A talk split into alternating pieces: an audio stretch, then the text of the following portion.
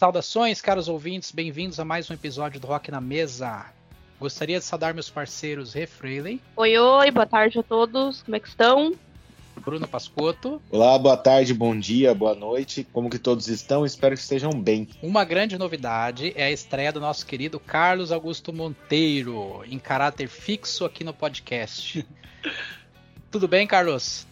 Pô, tudo ótimo, melhor agora. Salve meus amigos roqueiros. Vamos lá, vamos, vamos participar desse podcast aí tão legal que é o Rock na Mesa. Muito feliz de estar aqui. A química entre nós foi tão boa, né, no episódio do Bon Jovi, que nada mais justo tê-lo presente conosco, né? Então agora nós somos um quarteto e não necessariamente os quatro estarão presentes em todos os episódios, né? A gente vai ter uma dinâmica aqui em que talvez alguns estejam, outros não, mas a ideia é que sempre que possível estejamos os quatro aqui para bagunçar um pouquinho o, o que já tá bagunçado, né, pessoal? Para nos acompanhar no episódio de hoje, nós temos um convidado especial que é o Mairon Machado, colaborador da consultoria do rock, site repleto de resenhas de discos, curiosidades, discografias comentadas, etc. O Consultoria do Rock também possui um canal no YouTube. Mairon também possui um blog chamado Bauru, Baú do Mairon. Eu já ia falar Bauru do Mairon. tá lanchonete. Os links para esses canais estarão disponíveis na descrição desse episódio. Myron, seja muito bem-vindo ao Rock na Mesa. É muito bom tê-lo conosco. Obrigado por topar participar. Obrigado, William. Obrigado, Carlos, Renato e Bruno, por me convidarem para participar. E para discutir um, um, disco que está aí completando 30 anos agora, né, que é o The Last Temptation, uma das grandes obras do Alice Cooper, que fico feliz que vocês tenham encontrado lá na consultoria do rock, né, que eu fiz a resenha como sendo um disco que parece que só eu gosto e pelo jeito não é só eu que eu. Então, muito obrigado. Nós que agradecemos, viu? Muito obrigado mesmo. Então, hoje nós vamos falar de Alice Cooper, que para nós é um dos pilares do rock and roll. Ele nasceu em Detroit, Chicago, em 4 de fevereiro de 1948. Os shows de Alice Cooper ficaram famosos por utilizar-se de vários elementos performáticos inspirados em filmes de terror, como cadeiras elétricas, guilhotinas, sangue falso, entre outros tornando-o uma referência no que diz respeito ao gênero shock rock. Tem uma discografia extensa, tendo um total de 28 álbuns de estúdio, 6 coletâneas e 9 álbuns ao vivo. O levantamento desses números que eu estou trazendo aqui foi retirado do site oficial dele. Evidentemente que ao longo do episódio alguns podem ser citados em algum momento, mas para mais detalhes convido vocês a acessarem o site oficial da Alice Cooper, que é bem completinho, tem todas as informações ali. E o disco que nós vamos resenhar hoje e fazer um faixa faixa no episódio é o The Last Temptation, lançado pela gravadora Epic em 12 de julho de 1994. The Last Temptation é o vigésimo álbum de estúdio de Alice. Ele é um disco conceitual que fala de um garoto chamado Steven, mesmo nome do protagonista de um trabalho anterior de Cooper, Welcome to My Nightmare, e um diretor de circo misterioso, o diretor de circo, aparentemente com habilidades sobrenaturais, tenta com o uso de versões distorcidas de jogos psicológicos persuadir Steven a unir-se ao seu show itinerante, o Teatro do Real do Grande Guignol, onde ele nunca cresceria. A história completa foi concebida em uma HQ de três partes escrita por Neil Gaiman, das quais a primeira parte acompanhava o álbum. Na HQ, o diretor do circo, ao qual sempre se refere somente como tal, foi descrito como sendo o próprio Cooper páginas da, da, da HQ podem ser vistas no vídeo da música Lost in America, sendo lida por Steven.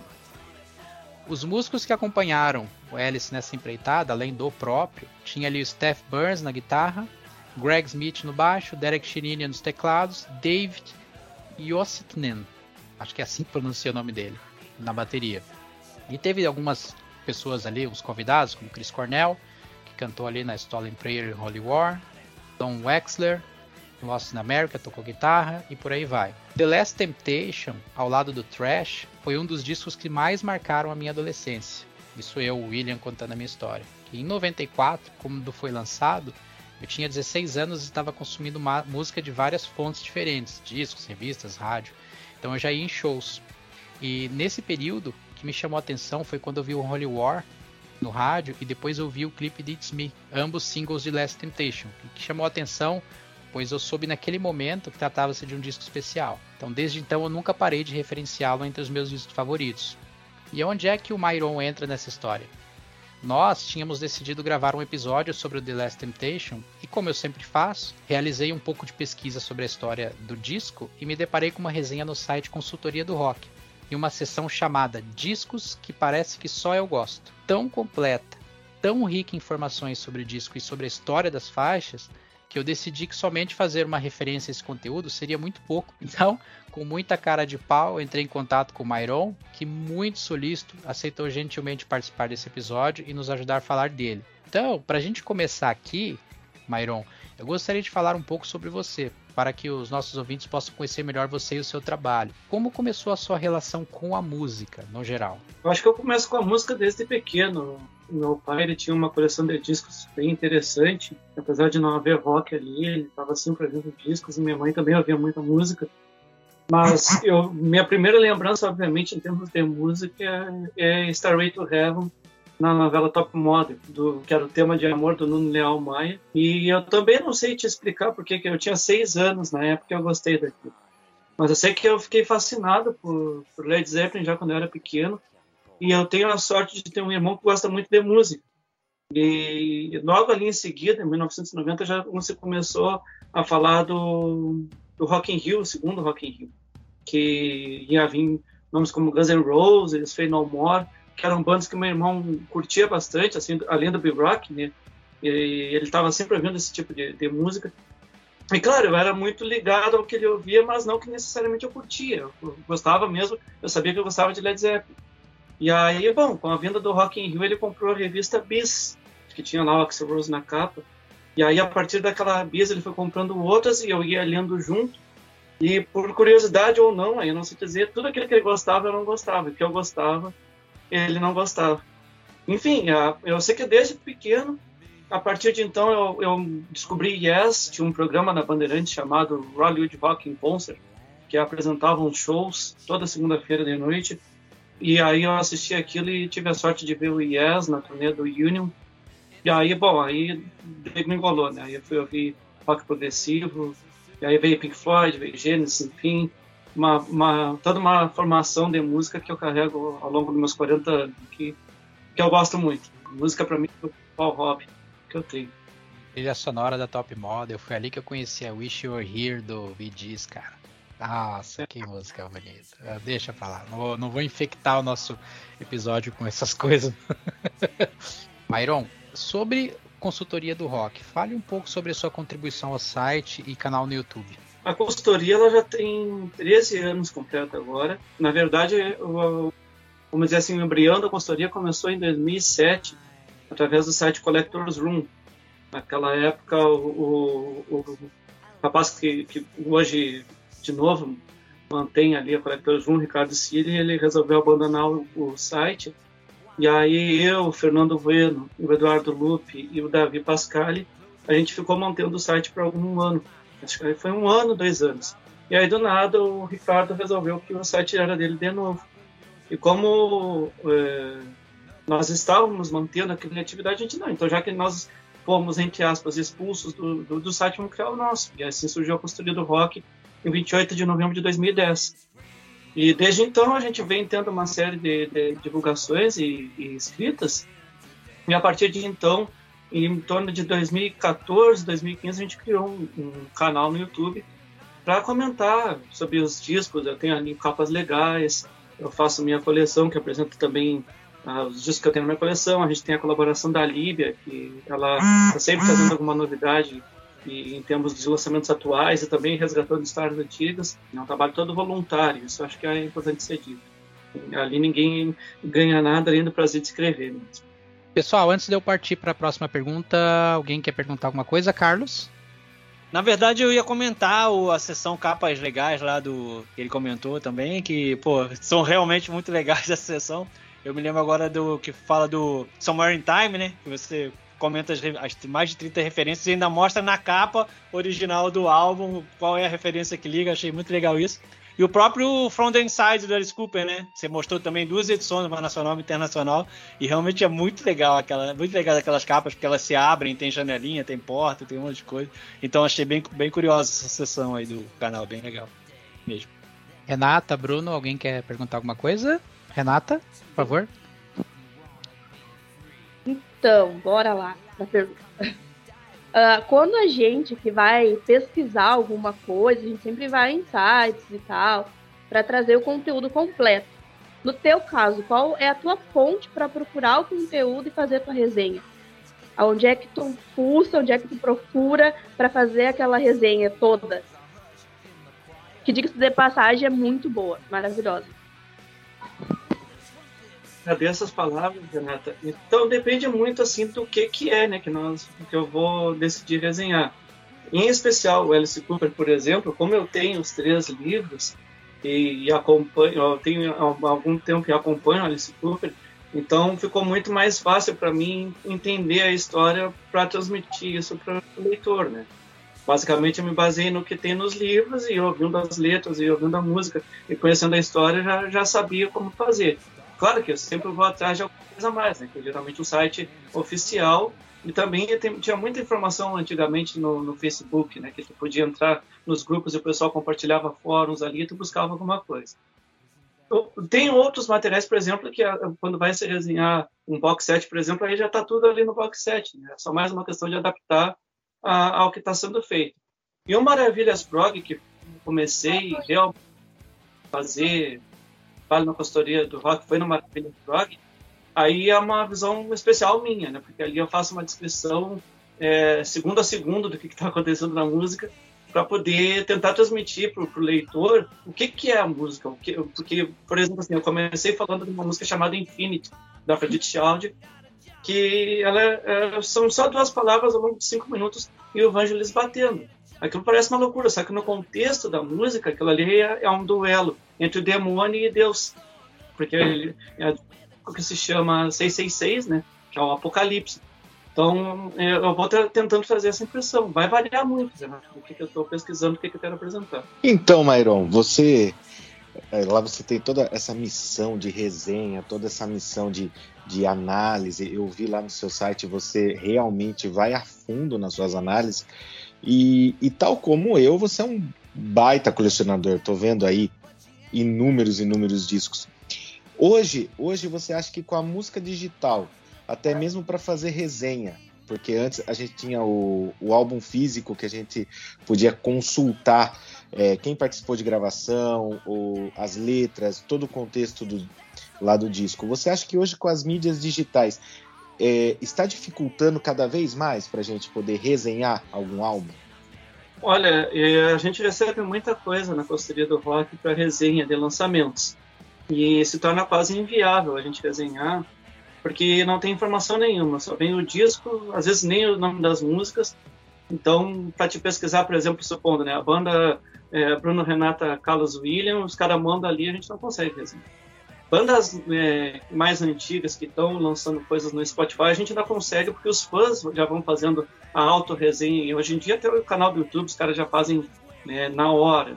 Então, isso ajuda bastante. Mas em termos de banda nova, e isso a gente fala para as bandas também. Eu tenho um colega, o André Kaminski, que fez um trabalho legal lá na consultoria, que, tentando motivar as bandas, ah, dá para seguir em frente, melhor aqui, melhor aqui lá.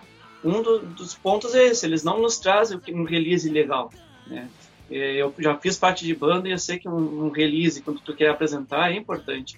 Contar o que, a banda toca, qual é o objetivo da banda como músicos, quais são as formações. Isso não tem chegado mais. Então, te respondendo, está é, cada vez pior, sim. Né? Pegar só um disco no Spotify, é, sei lá, com o nome de uma banda X e tentar resenhar ele apenas no instinto é bem complicado. O Myron, qual que é hoje o papel do colecionador na época dos streamings? Onde é que o onde é que o colecionador de discos hoje ele se encontra e que papel que ele tem diante do público jovem que normalmente já já inicia ouvindo música através desses serviços e quando ele tem ali aquele primeiro contato com pessoas que têm mídia física, né? No sentido disso, o papel de vocês o que seria influenciar esses jovens a recorrer ao material físico? Onde é que vocês se encontram nesse, nesse termo? Então, William, eu sou professor de física, eu dou aula no ensino médio e no superior. E quando eu dou aula no ensino médio, eu, eu dou aula com camiseta de banda, a maioria das minhas aulas com camiseta de banda. E muitos alunos acabam, muitos não, né? Eu estou exagerando, mas alguns alunos acabam vendo na, na camiseta uma referência para aquilo que eles ouviram no YouTube ou no Spotify.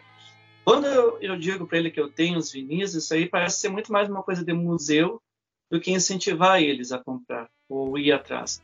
E aí eu vejo dois defeitos. Né? O primeiro defeito é que o valor por um jovem adquirir um vinil é quase absurdo. Né? O vinil hoje está estratosfericamente mercado livreado em qualquer ambiente de, de, venda honesta, vamos dizer assim. Tu vai num sebo, às vezes tu consegue garimpar alguma coisa lá, mas tu corre com o risco de sair com uma renite tenebrosa, né? Ou então tem aquele nosso conhecido ali da, da Floriano em Porto Alegre, não precisamos citar o nome, que agora ele está um pouco até mais calmo, mas que ele tinha ali discos que, sei lá, ele chamava de peidorreira, né? Que colocava 200 né, e o veneno era 500. Então se torna inviável. Um jovem, ele não está muito interessado nisso, até porque os jovens de hoje em dia, ele quer é o momento. Mas, por exemplo, quando eu apresentei os vinis do Queen para dois alunos meus que conheceram o Queen pelo filme Queen, eles ficaram encantados. Nossa, isso aqui é o vinil e tal, quiseram ouvir. Quer dizer, tiveram a curiosidade de mexer nos encartes. Né? Essa curiosidade despertou não a fundo de eles quererem comprar, mas de quererem saber um pouco mais sobre a banda. Eu acho que o nosso papel do colecionador é meio quase um museólogo. Né? A gente está preservando um material que não vai chegar para muita gente daqui a um tempo. Eu, por exemplo, agora eu tenho investido muito no meu tempo em colecionar Tim Maia e Caetano Veloso. Eu sou bem genérico, assim, eu vou de, de A a B.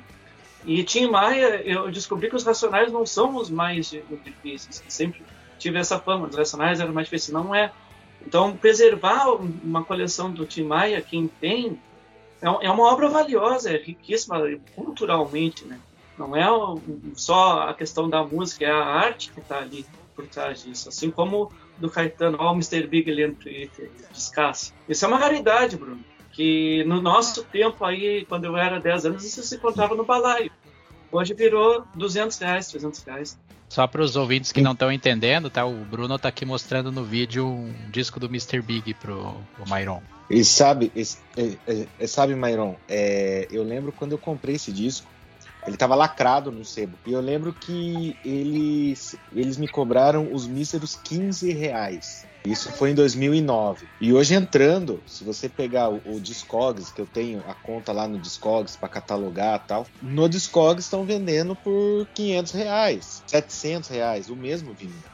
Mesma coisa, só que em estado muito mais decadente. E CD é a mesma coisa. Só pra. Acho que vocês não sabem, né? Mas eu também sou professora. Na verdade, eu, não, eu me formei em curso normal junto com magistério. Acho que não existe nem mais isso, gente. Que horror. Mas eu também me formei. Porém, eu não tive paciência para dar continuidade a, a tal profissão. Graças a Deus, porque não dá. Mas enfim sobre discos de vinil e tal, eu acho que o próprio Alice Cooper, que é que a gente vai falar hoje, é um artista que a gente tem bem mais. Eh, a gente tem dificuldade em encontrar produtos e material dele aqui no Brasil. Ou tu vai pagar um preço bem absurdo, não que ele não vale, ele vale, mas é um preço bem acima, ou tu vai ter que importar. Então, ter relíquias como tu, Myron, tem aí, é, é raro, é coisas assim de que quem tem guarda, não vende sabe? Não, não se revende porque hoje um vinil é caro e raro, ainda mais do Alice Cooper, que eu acho que é um artista assim que não é tão procurado ou tão cultuado, né? Ele é bem, bem de nicho, assim. É, a felicidade ano passado de completar minha coleção em vinil do Alice Cooper. E até 94 do Lester Temptation. O último que eu consegui foi o Dada. Pessoal, eu não sei que, por que, que é tão difícil de encontrar o Dada. E, é, e é, um, é um disco da fase Tita Tinhosa do Alice Cooper, que eu particularmente gosto, esse disco, né? Mas é difícil de encontrar. E aí eu comprei ele no Discogs ali, que o Bruno falou, depois eu quero trocar figurinha, até pra gente virar Com certeza, vamos trocar os contatos. Carlos, quer comentar?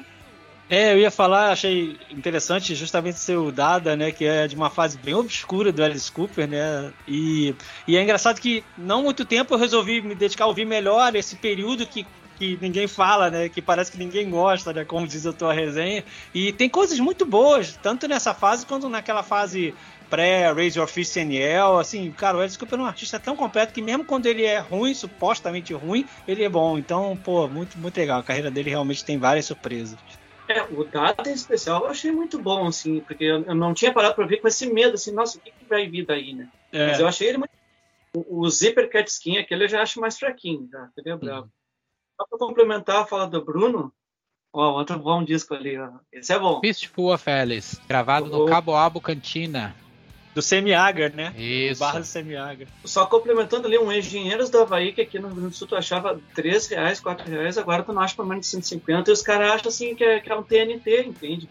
Com as caveletes, 200 reais, falando de coisas aqui do Rio Grande do Sul, né? Então é, é meio estranho tu ver que o Legião Urbana foi relançado pela Poluição, o Vinil Vale 200, e quem é que compra isso, entende? Porque eu achava o 2 no balaio, um, um real. É, Mas enfim, esticando, desculpa. Vamos ter que fazer um episódio aqui só de, de coleção, né? Porque tá rendendo e tá legal o assunto. É, vamos lá dando continuidade então. Eu acho que pra gente poder entrar no, no assunto, né? Deixa eu puxar aqui então a questão do Alice Cooper, que é o, que é o nosso tópico principal aqui. Myron, como começa a tua conexão com a música do Alice Cooper? Bom, como eu falei, eu gostava muito de Boston, de Guns N' Roses. E aí no Use Your Illusion, que aí eu não lembro se é um ou dois, tem The Garden. E ali o The Garden tem Alice Cooper cantando, e aquilo me chamou a atenção. E eu me lembro também de um programa chamado Programa Legal, com a Regina Casé e Luiz Fernando Guimarães, que eles apresentaram Alice Cooper. E aí era bem a fase que eu estava descobrindo assim, Possessed, Slayer, Black Sabbath, isso aí era 91, 92 e apresentaram Alice Cooper como sendo o pai de toda essa gente aí satânica, vamos dizer assim, né? Que de satânico não tem nada, né?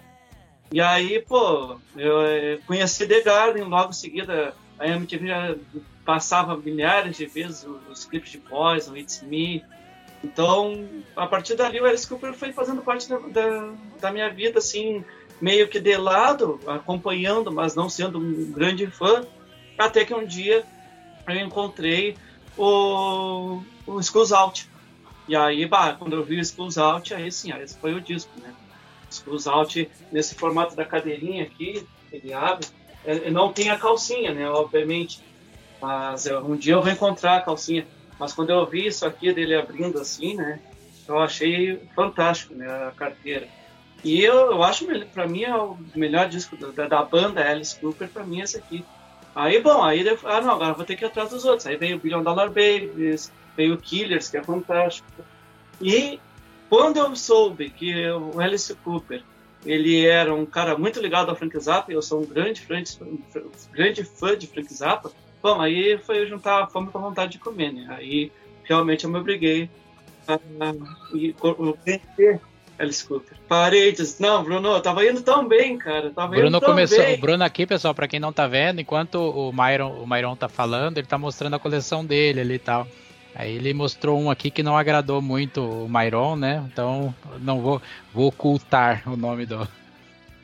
Um CD do calcinha preta que ele tem ali, que eu falei pra ele parar de ficar ouvindo essas coisas aí, mas não tem jeito, viu? É que ele, que ele falou em calcinha, eu lembrei de um CD que eu tenho do Vando aqui, né? Eu tô procurando. Que vergonha. Desculpa, viu, Myron? É, mas. Uh... gente, é, antes da gente entrar no disco, Carlos, como é que começa a tua conexão com a música do Alice? Cara, tinha um amigo meu que morava no meu prédio, ele, amigo meu até hoje, de infância, e o tio dele era roqueiro, e aí lá na, na, década de 80 eu ia pra casa do meu amigo brincar e aí às vezes ficava fuçando. Ele tinha o Billion Dollar Babies em vinil também. Eu achava muito louco aquela capa também, né? Do, da nota, tem a nota com a cara do Alice Cooper, tem o bebezinho, né? Também maquiagem de Alice Cooper, se não me engano. E ali me chamou a atenção e a gente ouviu algumas coisas e tal, mas como tudo. E, e, era muito curioso saber que em 74 ele já vinha tocar, já tinha vindo tocar aqui, né? Então tinha toda essa mística em torno do, do Alice Cooper, foi um dos, um dos primeiros shows dessa magnitude aqui no Brasil, né? E aí, mas aí muito por conta de quando. Caraca, muito legal. O Maroni mostrando uma nota gigante do Million Dollar Babies. Nota essa que o Alice Cooper, inclusive, joga, né? No show também. É claro que do tamanho normal, né? Nossa, muito legal. Eu tô vendo legal. que eu vou ter que guardar esse vídeo aqui pra se um dia a gente tiver um canal no YouTube a gente publicar, Isso, né? Com certeza, porque tá Tem que ter, tem que ter. E aí na época também que a MTV chegou, que foi, pô, me educou numa série de coisas, né? E aí começou a passar muito Alice Cooper também. E era a época do, do Trash, né? E, e o Rei Stúpido. Então, eu como bom farofeiro, me apaixonei ah. por essa produção dele. E aí, além de gostar muito dos clássicos também, do início, tanto da banda quanto dele solo, e aí, quando ele veio com esses álbuns que eu adoro, então me pegou de jeito. E, e aí, eu já, a partir daí, eu comecei a acompanhar tudo que saía dele, né? A partir do Hey Stupid, né? Que não por coincidência, o que veio depois. O meu preferido é o Trash. Nossa, eu amo Trash. Trash é perfeito, nota 10. Como é que Oi. começa a tua história com, com a música do Alice, cara? Então, cara, foi foi um negócio muito muito marcante para mim, porque eu tinha comprado o meu primeiro CD do Kiss, né? Que minha mãe me deu de presente. Aí meus pais foram viajar e largaram um moleque aqui em casa com um CD do Kiss e um rádio. Minha falecida tia me chamou na casa dela, que morava aqui ao lado. Ela falou: Bruno, eu vou te mostrar quem que deu origem ao Kiss, a tudo que você conhece de maquiagem, de teatro, é, lá de teatro em cima do palco, e me mostrou justamente aquele álbum A Festival of Alice o ao vivo, que eu fiquei apaixonado. Apaixonado. E logo que eu voltei para casa, eu entrei no YouTube e vi um clipe do Alice Cooper, acho que o, o Myron deve conhecer, que é o His Back, The Man Behind the Mask, que é tema do Sexta-feira 13, parte 6, e, e o Alice Cooper é atacado pelo Jason. E aquilo para mim foi algo muito marcante que eu falei, cara, eu quero me aprofundar cada vez mais nas obras dele. E o meu disco favorito dele até, até hoje é o Constrictor.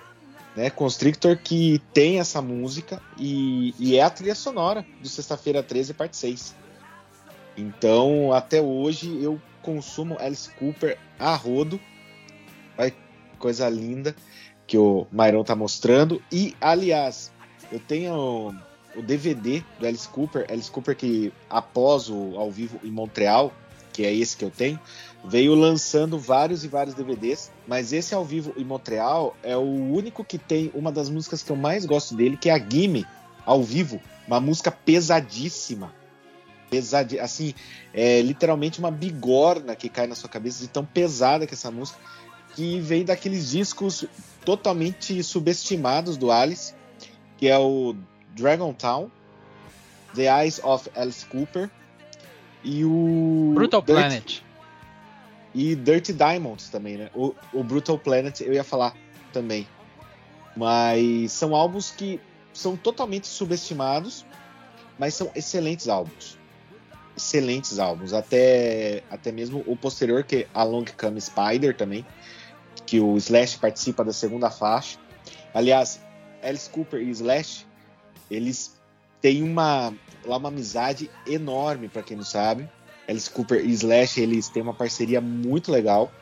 E, meu, eu sou apaixonado por Alice Cooper e, e costumo dizer, ele é sim o pai do, do shock rock. Não falo pai do heavy metal, pai do heavy metal não, mas do shock rock sim. Muito bom. Você sabe que o meu primeiro contato. O meu pai tinha um, um disco, uma coletânea de hits dos anos, acho que anos 70, alguma coisa assim. A primeira música do Alice que eu ouvi foi a balada How You Gonna See Me Now. Foi a primeira música do Alice que eu ouvi ainda criança, pequenininho. Ele ouvia muito, era essa aí. Posso, posso só falar uma curiosidade? Todo, todo mundo sabe o, que, eu, que eu passei em janeiro um luto muito marcante, todo mundo sabe. E a música que me consolou durante o luto foi I Never Cry, do Alice Cooper. Então eu cheguei em casa daquela situação, chorando muito, e coloquei I Never Cry. Foi reflexo, até mesmo porque era minha tia que gostava, e foi a música que me consolou. Então, Alice Cooper, para vocês terem ideia, tá muito ligado até mesmo ao meu caráter. Que legal fazer uma batalha de músicas do tipo I Never Cry versus No More Tears. Fico com I Never Cry. Renata, qual que é a tua relação com a música do Alice? Faltou só você agora. Só porque tá o clube do Bolinha, né? Aí, aham, uh -huh, que bonito, né? Não, tô brincando, tô brincando. Vocês são uns queridos. Alice Cooper entrou na minha vida naquele período que eu procurava algo mais pesado que Beatles para avacalhar minha família. Então, dentro desse contexto, dentro dessa vibe, essa energia bem caótica que era minha aborrecência, eu conheci Kiss, eu conheci toda a galerinha ali dos anos 70 e Alice Cooper entrou com Poison na minha vida. Não poderia ser nada mais, nada menos do que Trash, aquele disco maravilhoso, que é o meu disco favorito de toda a discografia, porque retrata bem os anos 80, é um disco que eu amo, né? Amo, amo de paixão. Então Alice Cooper entrou bem nessa fase para mim, desde então fiquei conhecendo, ouvindo os discos. Eu nunca fui assim deparada e ouvi toda a discografia dele numa vez só, tipo, ah, hoje eu vou ouvir tudo. Quanto quando veio a pandemia. Quando veio a pandemia, eu tirei Alice Cooper para conhecer direitinho. Digo, não, agora eu quero conhecer a carreira dele, agora eu quero conhecer o que que tem. Então, na pandemia ali, que eu não tinha nada para fazer na vida, a não ser ficar em casa, eu ouvi toda a discografia do Alice Cooper e aí eu conheci esse disco que a gente vai falar hoje. Mas confesso que ele estava guardadinho numa gaveta, até a gente trazer ele à tona de novo. Aí eu lembrei que ele é muito bom. Então tá, pessoal. Então vamos lá. Vamos fazer então faixa faixa do Last Temptation. Então vamos lá. Primeira faixa, Sideshow.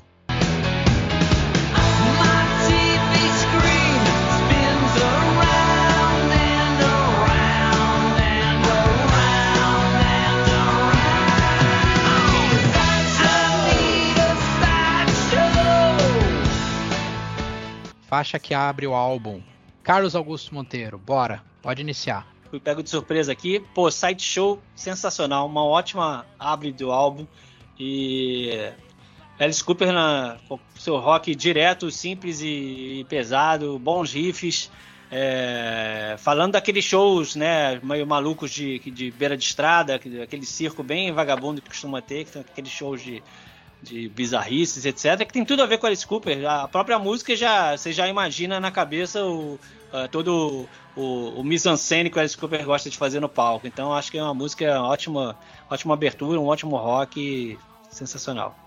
Aqueles acordes iniciais, a abertura da música, ela é bem, ela fala por si só, né? Dá aquela impressão assim de que tu consegue imaginar um jovem caminhando, chegando para assistir uma atração, e aí tem todo aquele clima feliz, contente, que ele tá andando na rua descompromissado e tal. E o refrão não tarda a vir, né? E o Alice ele consegue, é, ele, é, ele é da velha escola mesmo. Ele sabe como compor uma música que, que é começo, meio e fim, que ele, que ele cria um pré-refrão, um refrão pegajoso, né? E ele faz toda uma construção e eu acho bacana que essa música tem, o Myron colocou isso na resenha dele, que eu achei super legal. E, e eu ouvia isso e eu falei, cara, isso me lembra alguma coisa. Sim, os metais que tem na música, ele lembra muito Stones. Tem uma parte da música que lembra muito Stones, né? Uma parte dela, eu achei isso bem bacana, assim. Ela tem uma, uma influência bem sententista, né? Bom, eu acho que é uma bela canção de abertura do lá do álbum, um álbum qual ele tem uma, uma característica por ser imersivo, né? E ao ponto que ele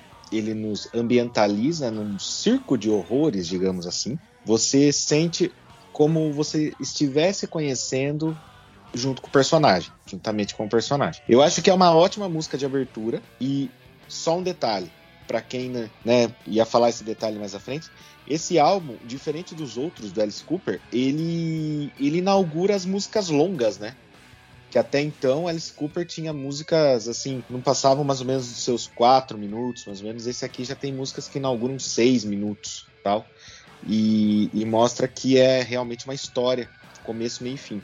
E já começa com. Eu gosto de Sideshow. Não é minha favorita do disco, mas eu gosto bastante dessa abertura do disco. Me remete ao próprio show da Alice Cooper. Acho que essa abertura ela é aquela famosa não promete. Não, não promete, mas entrega, sabe? Porque o início dela, os primeiros acordes ali parece que é uma música bem calminha. Daqui um pouco já sobe tudo, aí tu já vê que é uma coisa pesada já entra realmente sobre isso, sobre ser um disco que tu entra para dentro, é, eu acho uma excelente abertura. Eu gosto muito dessa música. Se eu pudesse escalar ela, ela estaria no, no minha terceira favorita desse disco. Acho muito boa. A Sideshow é uma abertura muito perfeita, né, para esse disco, assim, que ela já está apresentando, como o William falou ali, a questão do, dos garotos chegando ao circo, né, isso é muito claro. E eu, eu, eu penso assim que o Alice não fez. É, não, foi de propósito, porque é, é, os garotos, para mim, é muito pós a Motley Crue. É, os garotos dos anos 80 que vão chegar no circo que foi o Rock and Roll Circus dos Stones. Eu acho que tem todo um conjunto por trás, assim, que, claro, é, isso é minha interpretação, eu posso estar equivocado. E para o ouvinte aí que vai ver depois, esse conceito da história tem um conceito que começa lá em 76 com Welcome to My Nightmare, com esse personagem Steven, que lá nesse álbum, que também é um álbum conceitual, que é o primeiro álbum da carreira solo do Alice Cooper, é, fica um tanto quanto estranho o que, que acontece com Steven no disco, porque vai se contando ao longo daquele primeiro álbum o personagem Steven. Quem é o Steven? É um cara que é cheio de problemas, que cresce com problemas e que ele acorda um dia com a esposa morta. E ele não sabe se foi ele que matou ou não. E agora, depois de 20 anos quase, surgia muita pressão dos fãs para entender quem era o Steven com mais detalhes. Aí o Alice recorda a infância e a adolescência do Steven através desse disco e justamente nesse momento importante para a história do, do rapaz, que é quando ele entra nesse círculo de horrores aí para é, mudar ou não a sua vida. Né? Ele vai se deparar com algo interessante dentro desse círculo aí em breve. Segunda faixa, Nothing's Free, Nothing's free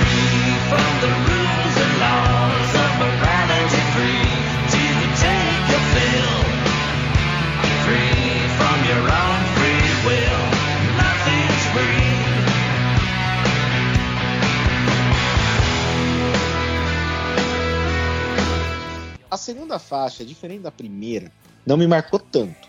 Podem me apedrejar se alguém discordar, mas não me marcou tanto quanto a primeira. Eu acho que, claro, é uma boa continuidade, mas não me puxou. Não me puxou a segunda faixa do álbum. Tal como mais à frente tem uma música que me cativou bem mais. Mas não me, não me cativou. Eu achei que ficou. Sei lá, cara, ficou a desejar, digamos assim. Até então eu não.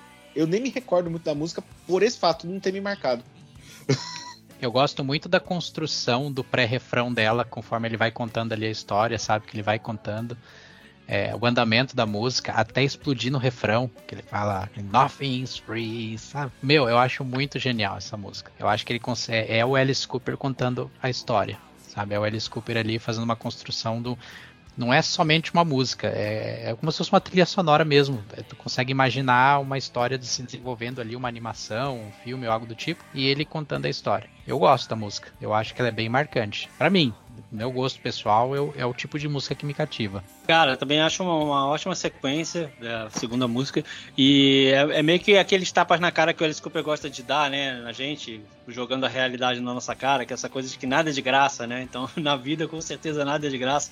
E, e realmente, é, não só a construção pro refrão, mas o próprio refrão, que usa muitas vezes a palavra free, ele tem um encadeamento legal, né? Naquele refrão, ele usa. É, o Alice Cooper é muito bom nisso, né? É uma maneira que ele que ele sabe enunciar as palavras. Eu acho que ele tem uma maneira. Ele não tem uma voz incrível, diferente, alta, né? ele não tem nada disso, mas a maneira como ele enuncia as palavras, eu acho que ele faz como ninguém. Assim. Então, acho que esse é mais um exemplo de, de, de uma letra que, ca, que casa bem com o instrumental e como ele, como ele canta. Então, eu gosto bastante de Nothing's Free também. O próprio tema dela também já, já me agrada. Ele é um bom narrador de histórias, né? Ele é um contador de histórias, né? Muito bacana. Eu gosto dessa música. Eu concordo contigo, Carlos. Realmente, assim, ó, o, o Vincent, né, nosso tia Alice, ele, de fato, ele não é, assim, um vocalista de grandes habilidades técnicas. A voz dele não tem, uh, não alcança drives e não sei o que, não sei o que, mas aquela voz dele faz com que qualquer música que ele cante fica muito boa. E ele tem esse horror na voz, ele tem essa, sabe, essa pegada pesada. E eu gosto dessa música porque eu considero ela bem pesada. Mas que a guitarra, assim. Acho que vai. Ah, pra, ah, talvez eu vou usar o argumento para todas as músicas, mas é que de fato a guitarra desse disco tá assim, ó, surreal de boa. Tá incrível, incrível, porque eu gosto de guitarra alta, eu gosto de bateria alta nas músicas. Então, eu acho que isso é um ponto muito importante pra gente falar, assim, porque é muito bom. Eu gosto bastante. Eu gosto.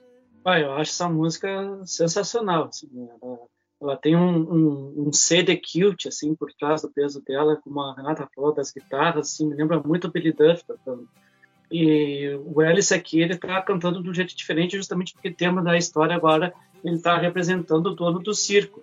Que aí vai, dentro do conceito ali, apresentar o circo pro Steven, e que está cercado de amigos. Mas, curiosamente, a música já nos mostra, né? Ele vai ser escolhido a dedo pelo diretor para ter uma conversa mais de canto ali, para ver o que, que vai passar na cabeça do próprio do Steven, como vem na próxima canção. Tem no, no finalzinho da música um diálogozinho que ele tá aquela, aquele som circense de fundo, né? Que ele tá falando, né? É, o que foi? Você está com medo? Sabe? What's the matter? Are you afraid? Né? Eu acho bem, acho genial. É a historinha se desenvolvendo. Terceira faixa, Lost in America. Don't you know where you are?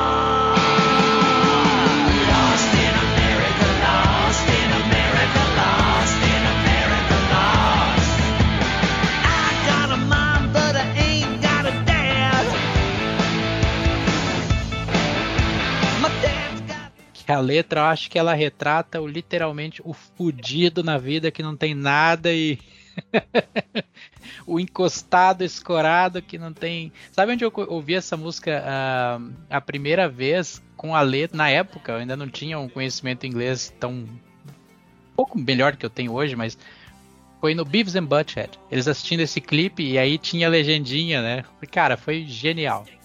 Eu acho que é uma música que é muito. É um rocão da porra. Desculpa o palavrão, mas ela, ela é uma música assim que ela foi feita feita para se agitar mesmo. Ela é, ela é uma música que funciona muito bem ao vivo. Ela tem um refrão sensacional. Eu fui no show do Alice no Monsters de 95, que tocou o Ozzy, tocou lá o Megadeth, e ele tocou essa música, se, não, se não me falha a memória, se não me falha o HD, foi, foi acho que a única música do Last Temptation que ele tocou, né? Ou teve outra? Teve a é, It's Me, é, Cleans by Sim. Fire e Sideshow também tocou. Não, essa. mas tu viu o show de São Paulo? Cara, eu vi o do Rio, É, mas eu até tava vendo o setlist hoje do, de São Paulo também, que tava lá Sideshow também. Não sei se esse é o teu problema. Acho que a Sideshow sim, eu acho que a Cleansed by Fire, acho que não. Ah, ah, tá bom. Talvez É. não, talvez não, talvez não. Isso, porque eu lembro, eu lembro que ele, que ele entrou ali no palco da- daquele tinha um caixote assim no palco que ele sai, ele, ele chuta, cara, foi fantástico. Eu acho que é a música que eu mais gosto do disco. É a música que eu mais gosto do disco, porque de fato mostra aquele fudido, quebrado e perdido na América, né? Então, eu gosto mais da versão ao vivo do que da de estúdio. Vale lembrar, porque no A Festival of Alice ele toca essa música também e no ao vivo em Montreal também, então é uma música recorrente dos shows dele e eu gosto muito mais da versão ao vivo. Eu acho que ela expressa melhor o sentimento da música do que ela em estúdio. Eu acho que o Alice ficou muito preso, sabe? Acho que é uma música que você precisa libertar a fera. Entendeu? Uhum. Então eu, eu gosto. É a faixa que eu mais gosto do disco. É guitarra pesada, é a interpretação do Alice Cooper é, com aquela voz que você não sabe se ele é do bem, se ele é do mal, aquela voz bem, bem marcante do Alice Cooper. E eu gosto do que ele conta nessa letra, eu acho sensacional. Lembra muito aquele, desculpa quem vai discordar, mas lembra muito aquele rock de Detroit. Então você vê o Lost em, em América, você parece que o cara tá perdido em Detroit. Foi a minha interpretação que eu tive. Cara, um rockão, realmente essa música é um pé na porta, é, pô, acho que é uma das melhores de, de toda a carreira do Alice Cooper.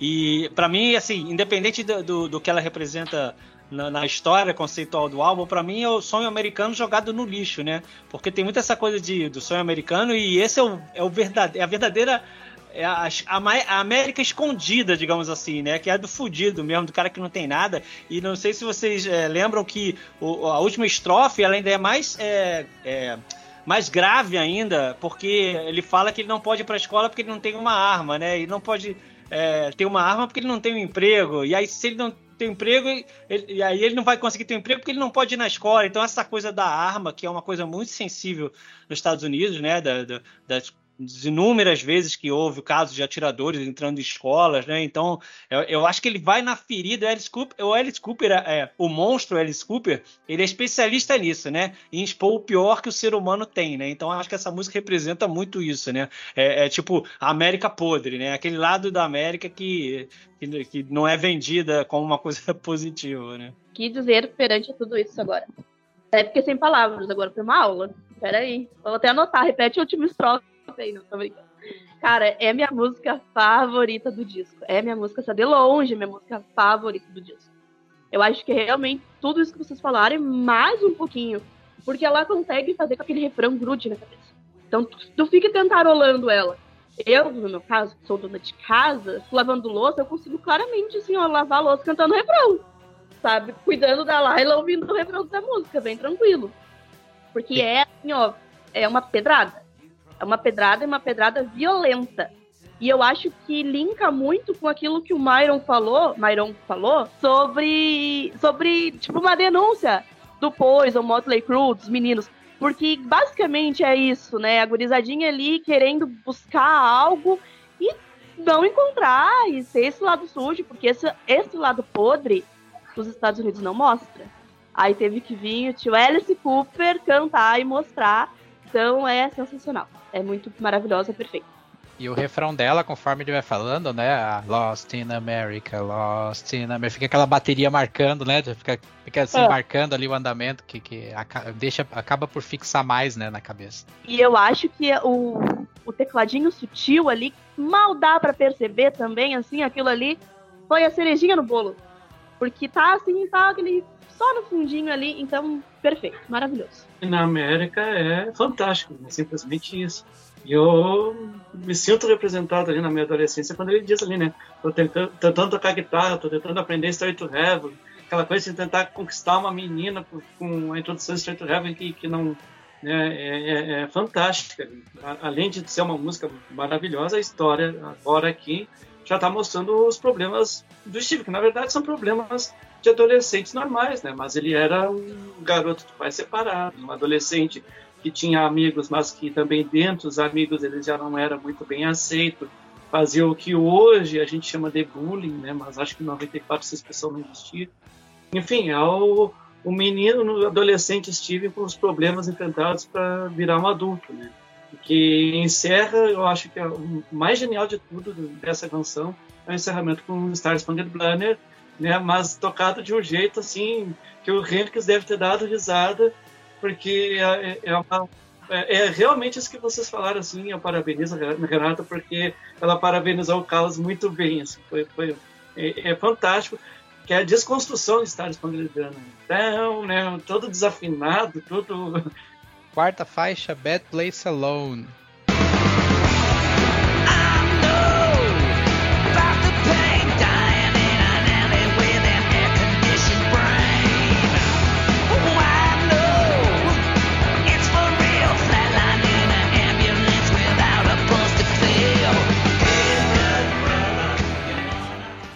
Próprio nome já entrega, ela já passa e mostra mais uma vez ali a construção que o Ellis consegue fazer com a trilha sonora da música, que, que você sabe ali que, que pelo andamento da música, pelo começo, ele começa a contar uma história, né? É a, é a- é a trilha sonora perfeita, é uma- um pano de fundo perfeito para o que está acontecendo na história do álbum, né? Ela também tem um, um pré-refrão muito bacana, uma construção bem interessante ali, uma- a música vai crescendo conforme é, tu vai ouvindo, né?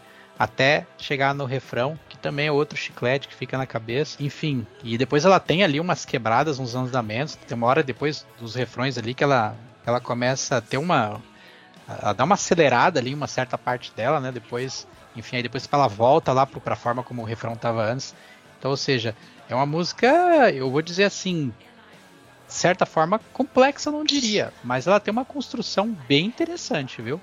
Ela, ela não é nada óbvia, eu vou dizer pra vocês. Eu acho que é uma é, é é típica trilha sonora pra se contar uma história de verdade. É, sim, uma música soturna, arrastada, né? E acho que ela tem muito a cara do próximo álbum, que é o Brutal Planet, né? Que a gente até já mencionou aqui, que é mais sombrio e mais sinistro ainda, né? E.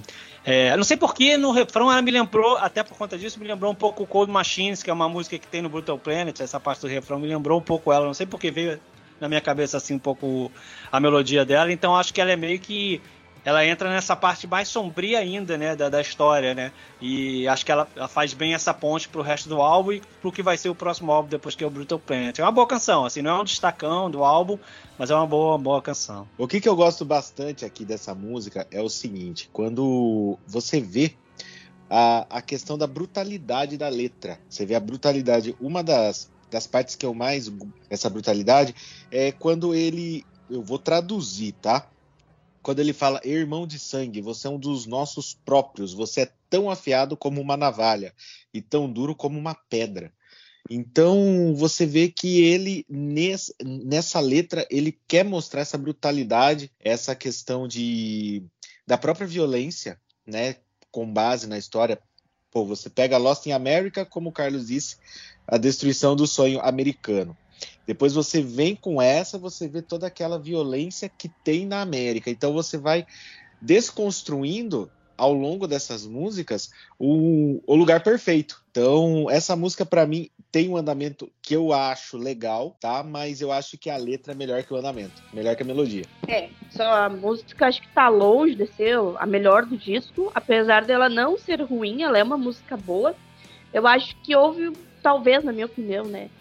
Você perdeu um pouquinho por tentar brincar com o blues. Né? Se a gente pegar, ela parece que ela tenta trazer o blues, eu acho que ele perde um pouquinho a essência de todo o disco, que tá muito bom. Mas é, um, é uma música boa. Talvez por ser uma narrativa, ela é mais falada do que cantada. Mas não é minha favorita, tá longe. Olha aí, Bruno. Olha a Cid Almeida de novo aí, ó. De novo. Cara, eu tô quase comprando um óculos azul e deixando uma barbinha assim, vocês sabem a referência a quem? Pra eu também encarnar um personagem. Não, não, esse aqui, como é é? aqui não passará. Esse não, Regina aqui não passará. É, porque o Bruno não conhece Manowar. Ah, ele conhece. E o pior é que conhece. Conhece. Pior que eu conheço. Perdi uma hora da minha vida escutando o ál- álbum do Manowar. Olha lá, ele vai comprar briga Não, com, com não. o fã. O dia que tu encontrar aquele fã de Menor na fila, um dia desse aí, não te. Não, não reclama, tá? Ai, cara. Eu não, não vou reclamar. Só fala quem não gosta e quem não ouviu direito. Tenho isso pra dizer. Eu vou dar uma Ah, segunda chance. Falar vai. mal de ACDC e vem aqui falar bem de Menor. Ah, pelo amor de Deus. Aí eu parei, né? né? Sei lá, não sei sei de mais nada. Não. William, eu acho, eu acho, eu acho que depois dessa você vai se aposentar. Ah, não, de novo, né? É, segunda aposentadoria. Pra quem não sabe, o William já aposentou por tempo de serviço, tá? De contribuição. Aham, eu sou, eu Duas sou- vezes. Eu sou o terror do INSS já. É. Mas viu, o William, Tô depois. brincando, gente. Eu não me aposentei, não, tá? É zoeira. Ah, essa faixa ela é pesadona, né? Ela é bem soturna e ela é o momento onde o, o Steve se depara com os personagens desse teatro, desse circo, e na verdade são todos zumbis, né? Então cada personagem ali dentro é um zumbi e aí o, o diretor do teatro tenta mostrar, convencer ao Steven que os problemas que ele tem são exatamente os problemas de todos ali e que se ele entrar para o teatro ele vai ser acolhido, que é algo que ele não tinha lá fora.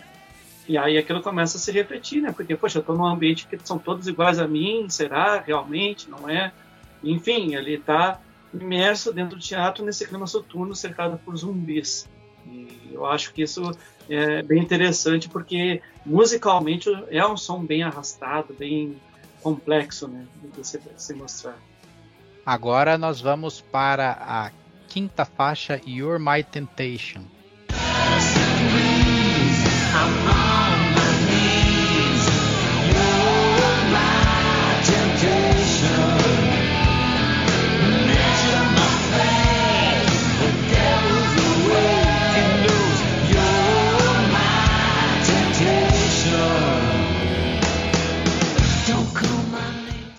Dos pontos altos do álbum.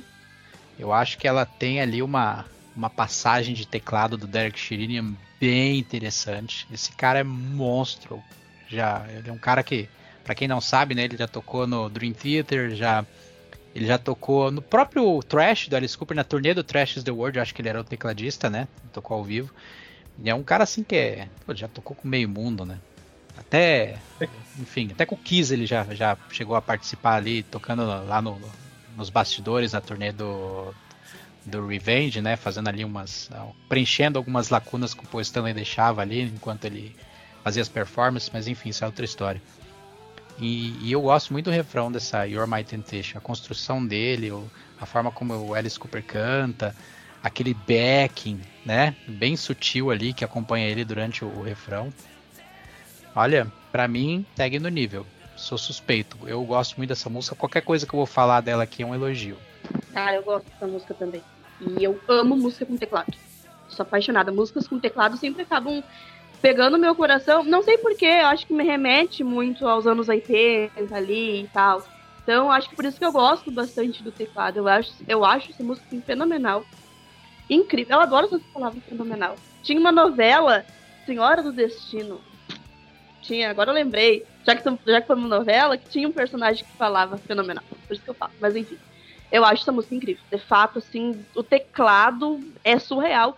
E eu acho como um todo nesse disco, o back vocal todo, né? São três, acho que são três pessoas fazendo back vocal, né, nesse disco. Então eu acho que é bem marcante. Eu não achei tão sutil, eu achei bem marcante, porque eu me lembro bastante deles. E eu gosto muito. Acho muito maravilhosa. É. Na verdade, eu, eu até vou fazer uma, uma, uma, uma observação, talvez eu vou, eu vou me corrigir, né? Eu citei o Derek Shirini, mas agora fiquei confuso, porque tem o John Purdell. Ele é acreditado no álbum como teclados em You're My Temptation, Lullaby, It's Me. Então, eu não sei se ele complementa o Derek Shirini ali na, na hora do teclado ou se ele grava sozinho. Aí, aí complica. Myron? Na verdade, ele toca e produz essa faixa. Né? É o produtor da faixa também. Certo. Ótimo. Ainda bem que eu consegui me corrigir durante a gravação. Fica registrado certinho. Cara, eu, eu acho que Armand Temptation, assim, é o nome, é, Você é a Minha Tentação, é, o- é o momento da guinada do Steven dentro do, do teatro, né? Porque ali ele já havia sido entrado no teatro através de uma moça loira chamada Mercy, e agora, depois de ele ver a Mercy é, ser apresentada num formato zumbi, ele se apaixona por ela.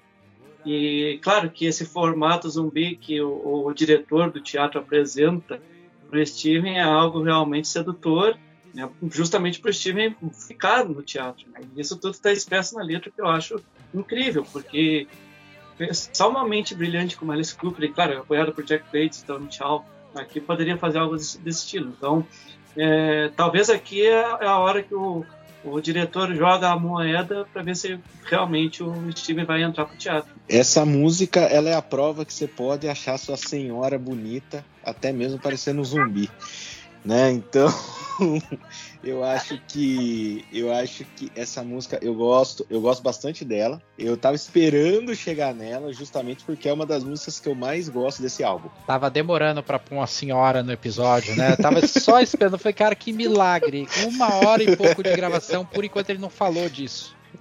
Mas tá tudo certo. Não, porque só começando aqui pro cara falar isso daqui é pra ele é para ele não dormir no sofá no dia, né? Não toque em seus lábios, não use o cabelo desta forma. Eu sinto a sua presença a todo o meu redor. Não chegue muito perto. Aí ele já tá meio, né? Mas ele fala aqui, um pouco mais à frente, cara. Você é a minha tentação. Sabe? É pro cara não dormir no sofá mesmo. Parece Sabe, uma e- música, parece aquelas sertanejas, aquelas mulheres lá, universitária lá, pô, a letra. Ou eu acho que é uma Pera. coisa mais poética. Você é minha tentação, meça minha fé, o demônio se levanta. Olha, tá vendo? Oh. Tá vendo? Tá vendo? Isso, isso quer dizer que mesmo, mesmo você que se depara com aquele produto de beleza que deixa a cara toda verde da sua senhora, você- você pode lembrar dessa música e se apaixonar por ela mesmo assim. Olha só, olha que Tá maravilha. certo. Agora sou eu que digo que já não tem muito mais a dizer depois desse show de interpretações e do surgimento do termo senhora, que até então não tinha aparecido, tava com saudade. E, e, pô, eu só resumiria essa música. Foi interessante vocês falarem dos teclados, porque realmente eu só resumiria essa música como atmosférica. Eu acho que ela é assim a música mais assim, né, que você parece estar meio viajandão na história assim, e um tema tão tão sensível como esse da tentação, ainda tem essa relação com a personagem lá da, da história, então acho que essa música é muito boa também. Ela, ela tem essa cara mais de realmente que dá o clima do álbum, né? Tá, tá antenada com o clima do álbum, de meio sonho, meio pesadelo, meio meio cara meio drogado, assim, dá um pouco esse esse esse sentimento. Conhecido como sexta-feira para alguns, né? Próxima faixa, Stolen Prayer. I walk the streets alone, feeble bones I ride. My sins are etched in stone. I got no place to hide. Well, I was unshakable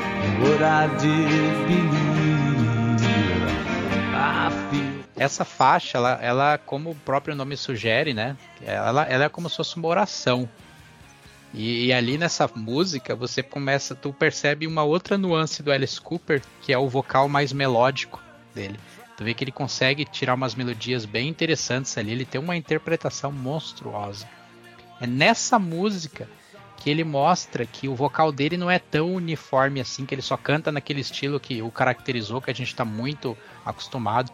E eu poderia citar outras músicas do passado dele que, que mostram esse lado mais melódico da voz dele, né, mais melancólico. E essa música tem bem isso, é melancolia. E, e tem uma participação muito boa do Chris Cornell que ele simplesmente arregaça nessa música. E aquele tem um coral, acho que é um coral, parece um coral infantil, né, naquela frase que fala All the words are spoken, all the words were spoken, que eu acho que é fantástico. Pô, lembrou bem essa questão do vocal dele que eu tava reacompanhando com a letra aqui tava na minha cabeça vendo e deve ter umas três ou quatro maneiras diferentes de cantar nessa música, né, da Alice Cooper, que ainda se complementam com a parte do Chris Cornell mais gritada, né? Putz, essa música é um primor, cara, uma balada muito melancólica, muito triste, né? E que acho que casa muito bem com todo o clima do disco e é isso, cara. Ela é belíssima, ela, a Alice Cooper realmente está dando toda a ambientação que cada estrofe de um jeito merece, né? E, e é isso, Chris Cornell abrilhantando aí também, saudoso Chris Cornell. como bom fã das baladas do Alice Cooper, eu acho que essa música ela de fato tem essa pegada mais melódica. Eu gosto do Alice Cooper mais melódico em diversas outras faixas. Gosto da participação do do Chris Cornell. Engraçado que eu gosto muito mais do Chris Cornell aqui do que em outros lugares.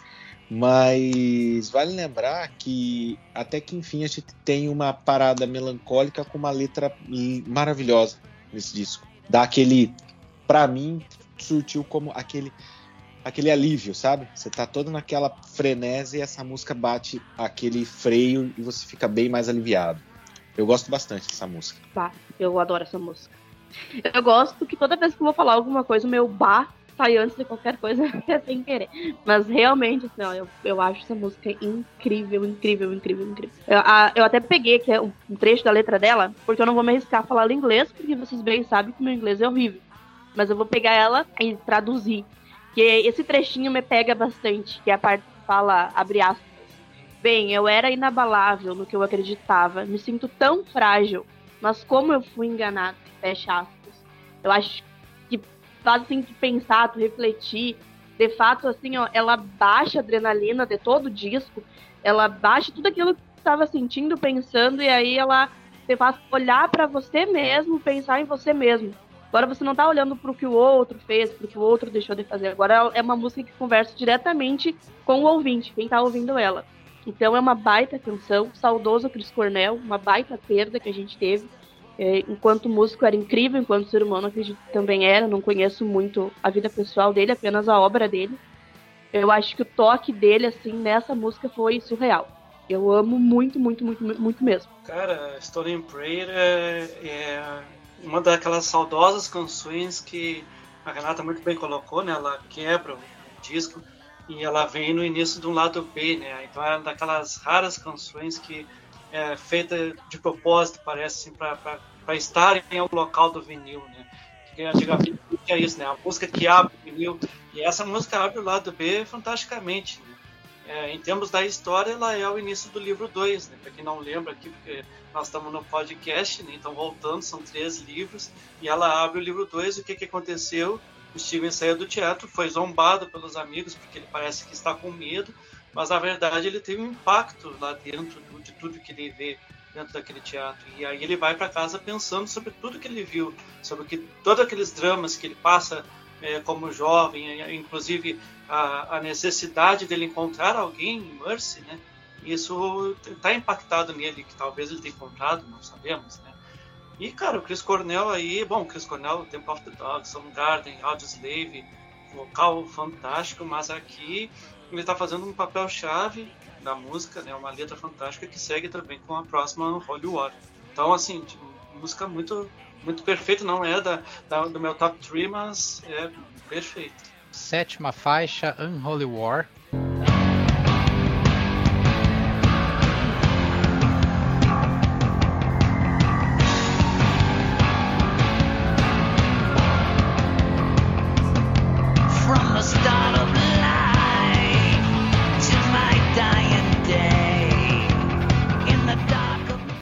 Faixa que tocou nas rádios, que eu lembro quando o disco foi lançado, ela tocou bastante. Na época eu ouvia ela muito na 89, né, quando eu morava em São Paulo. Ela é pesadona, ela tem ali um refrão poderoso, tem um início de música ali bem, bem, bem pegado. E, e eu acho que eu gosto dessa música pra caramba, cara. Eu acho que ela é um do das músicas pesadas do álbum, eu acho que ela é a melhor delas. E eu acho que é uma pena até essa música eu não sei, eu arrisco dizer até que essa música dentro da carreira do Alice Cooper é subestimada. Assim, tu não ouve muitas pessoas comentando sobre ela. Se as- normalmente quando você ouve as pessoas falando de Alice, eles citam, sei lá, umas pelo menos umas 15 na frente dessa. Sendo que essa música eu acho que ela tem luz própria, ela tem brilho, ela tem peso, ela, eu acho que ela era o single do álbum pra época, pra apresentar esse álbum pras pessoas. Tô até com pena de falar depois de você. Não sei nem o que eu digo, porque na verdade eu acho que ela é a que eu menos gosto do álbum. assim. Pedro de Lara, ó, já temos Aracide Almeida, agora tem um Pedro de Lara, mas tudo bem, bora. Não, na verdade é porque. Tô com medo Ao do meu rótulo. Não, porque eu- você ia elogiando, eu ia ficando meio com pena do que de mim mesmo. Não, mas na verdade assim, não é, não tenho nada contra ela, só não não me pega tanto quanto as outras, entendeu? Não acho o refrão dela grandes coisas assim, mas enfim, ela tá ali, tá fazendo a função dela, mas é, não, não é uma música que eu, sei lá, destacaria muita coisa dela, não. Eu, eu só quero é falar uma coisa, é uma composição do Chris Cornell, né? Composição do Chris Cornell, uma, mais uma é, colaboração dele pro álbum.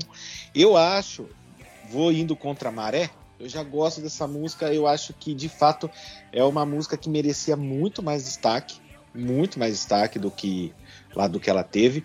E justamente assim, é, eu acho que pega um pouco mais pelo lado sentimental por ser uma composição do Chris Cornell, mas eu acho que é uma música que muito subestimada do Alice, muito. Eu já gosto bastante dela, até mesmo pela letra. Bah, é, é, é aquela coisa que todo mundo tava indo, né? O grunge. O grungezinho tava, sempre teve uma pitadinha ali. Galerinha tentando sobreviver. Eu acho que essa música é uma questão mais de sobrevivência mesmo, assim. De tipo, precisa completar a faixa. Não me agrada muito, sabe? Eu sigo o relator ali de que não gosta, porque eu não gosto muito, assim, também. Eu acho que ela é mais. Só agrega. Não é ruim, mas eu acho que ela agrega ali, é mais uma faixa do disco. Eu pulo essas faixas. Não me pega tanto. Poxa vida, só, só. Myron, por favor, faz a vez aí, cara. Me salva, cara. Vai lá, confio em ti, cara. Então, eu, eu acho a Holy War, assim, o meu top 3. Então. assim, é, é, principalmente, eu acho que foi o Bruno que falou, né? A, a letra dela, né? Ela, ela vai fazer exatamente o, o, o momento que, poxa, eu, o que eu tô fazendo na da minha vida, né? O Steven pensando, o que eu tô fazendo da minha vida?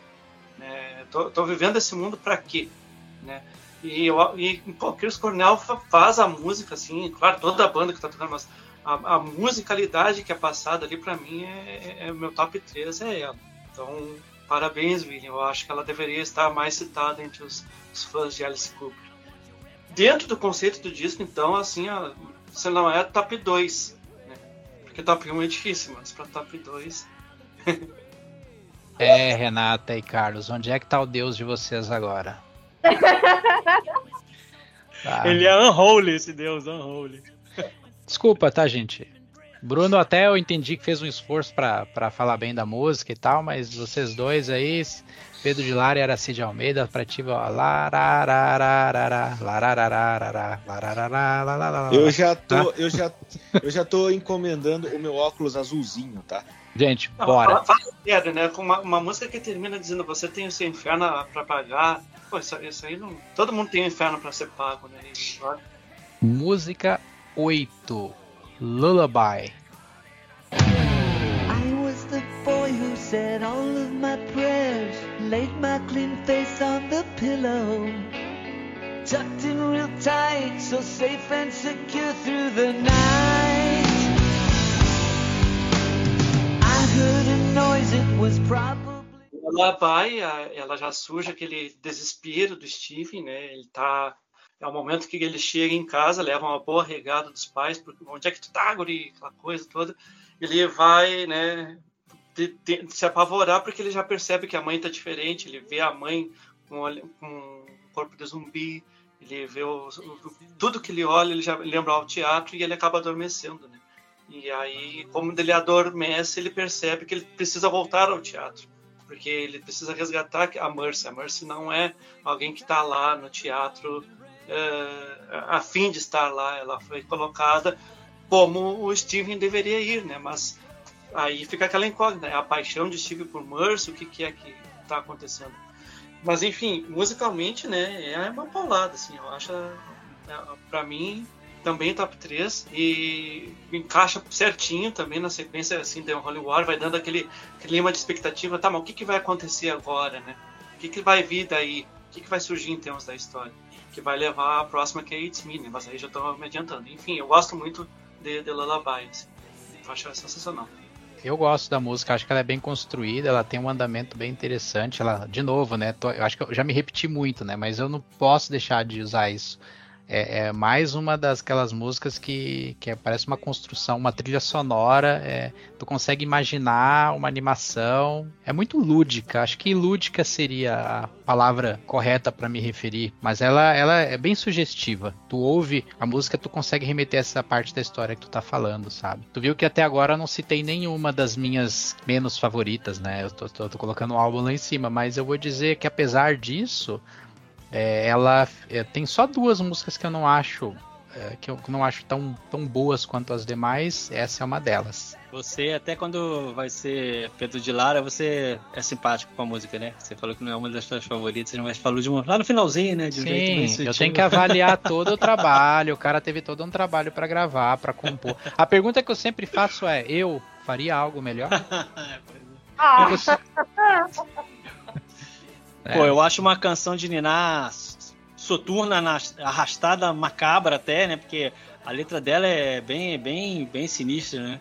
É, que ele começa a falar. E realmente mostra muito isso que o Myron falou, né? Do garoto. Ele, ele viu a realidade e agora ele não consegue mais voltar a ser quem ele era, né? Então a letra mesmo fala isso, que era aquele garoto que falava a prece dele, que deitava a cabeça dele no, no travesseiro bem limpinho, bem aconchegante, né? Seguro, e de repente ele foi jogado desse, dessa fantasia e agora ele tem que lidar com, com, o que ele, com o que ele viu, com o que ele sabe, com o que ele imagina, né? Então acho que é, ela, ela, ela, ao mesmo tempo, é, é, é uma música mais singela, mas que por trás ela é bem, bem sinistra, né? Então acho que essa também tá, tá bem de acordo com, com o tema do álbum. Assim. Essa música poderia estar muito bem em algum filme da Hora do Pesadelo, né? Se você for pegar toda a letra, ela poderia estar em um dos filmes da Hora do Pesadelo. Eu gosto, mas também confesso que não é uma das minhas favoritas. Não é uma das minhas favoritas. Esse- essa canção de Niná Soturna, como bem disse o Carlos, mas, mas o confronto da realidade que ele teve, eu acho que me chama mais atenção, aquele choque de realidade que agora ele não pode mais voltar, né? Então ele fica nessa nesse nesse duelo íntimo dele, né? Então, mas não tem muito o que falar, não é uma das músicas mais marcantes para mim do disco, não tanto quanto a próxima, mas é uma música tá aí. OK. Nota 5, sabe? Para a média. Ah, eu gosto dessa música. Apesar dela me dar medo. Eu acho ela bem amedrontante, assim, sei lá. Ela, ela dá um sustinho. Ela, eu acho, sabe o que, que falta nessa música? Faltaria uma orquestra de fundo, assim, sabe? Coisa mais, assim, pra trazer. Ela é, a letra é bem sombria. E, de fato, é tudo isso que vocês falaram, né? Ela retrata muito esse negócio de exorcizar o demônio que ele ativou. Tipo, ele deixou esse demônio da realidade vir à tona e agora ele tem que lidar com isso. Ele vai ter que domar e tudo mais. Eu gosto dessa música, apesar de, de fato, ela me dar medo. Não é uma música que eu escutaria agora, por exemplo, de noite, porque eu, vai me dar medo. Mas eu gosto dela. Eu gosto. Acho ela uma. Ela, acho ela pesadinha. Faixa número 9, It's Me. You took a first class trip to Paris. Danced in the streets of Spain. You followed the sun to Rio de Janeiro. Cause you got so sick and tired of the London rain. Tá todo mundo aqui louco pra falar dessa música, né? Vocês estão aqui espumando. Eu já ouvi o nome dessa música pelo menos umas três vezes antes de chegar aqui na, na- nessa faixa. Fala a verdade. É, eu a primeira vez que eu vi essa música e eu a ouvi foi num clipe na, na MTV, um desses disque MTV da vida que, que, que passou e cara, eu nossa, eu achei de cara eu adorei a balada. É uma balada muito bonita. Ah, pegando ali um gancho na no vocal do Alice na, na Stolen Prayer, de novo, vem ele ali mostrando aquela linha melódica no vocal, né, mais, mais cantada, aquela coisa assim, é, digna de uma balada como ela merece, né, e que ela é, mas eu acho que bem bacana ali o fato de que ele fez uma baita de uma referência pro, pro Rio de Janeiro, né, o, o Carlos aí, acredito que quando teve acesso a isso na ocasião, ficou bem, se sentiu homenageado porque é muito bonito mesmo. É quase como se fosse uma poesia a letra dessa música. Essa balada aí é pra, olha, dormir com travesseiro abraçadinho, assim, ó. Essa aí é aquelas que tu olha pra foto do ex e vai passando a mão, assim, lembrando os bons momentos. Porque é muito linda essa música. Ah, eu amo. Eu prometo não falar nada, tá? Em relação a isso, tá bom?